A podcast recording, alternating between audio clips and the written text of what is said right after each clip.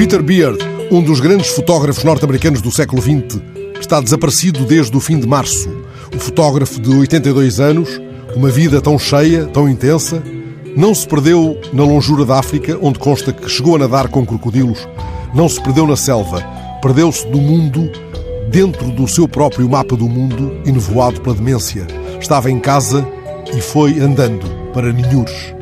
Um familiar do grande fotógrafo pediu agora ao New York Times que o lembrassem como a pessoa que é e como sempre viveu.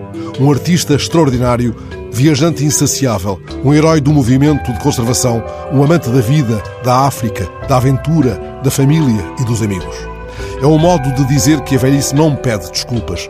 Viro assim do avesso o título de um poema de Cecília Meirelles para tentar dizer o que o poema diz. Desculpai-me esta face que se fez resignada. Já não é a minha, mas a do tempo, com os seus muitos episódios. Maria de Lourdes Quaresma, a enfermeira e socióloga que tanto tem estudado os temas do envelhecimento, defendeu há dias no público que não há velhice, há velhices. Nesse olhar sobre uma tormenta dos nossos dias, ela ressalva que as pessoas mais velhas não estavam preparadas para a categorização que lhes molda a vida quando não podem prover à satisfação das necessidades essenciais.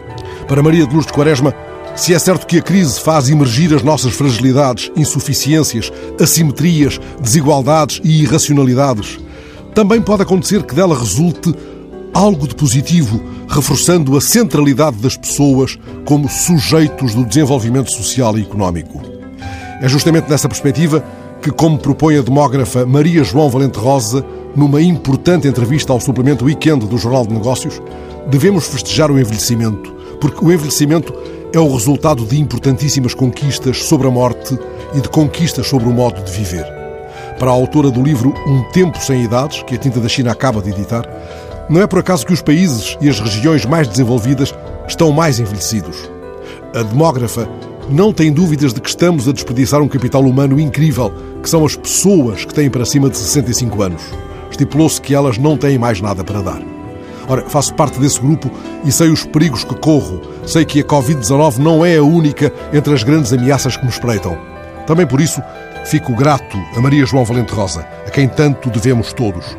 Saibamos reter uma das lições que ela nos dá nesta entrevista de hoje. Se não tirarmos lições deste período, terá sido um tempo totalmente perdido.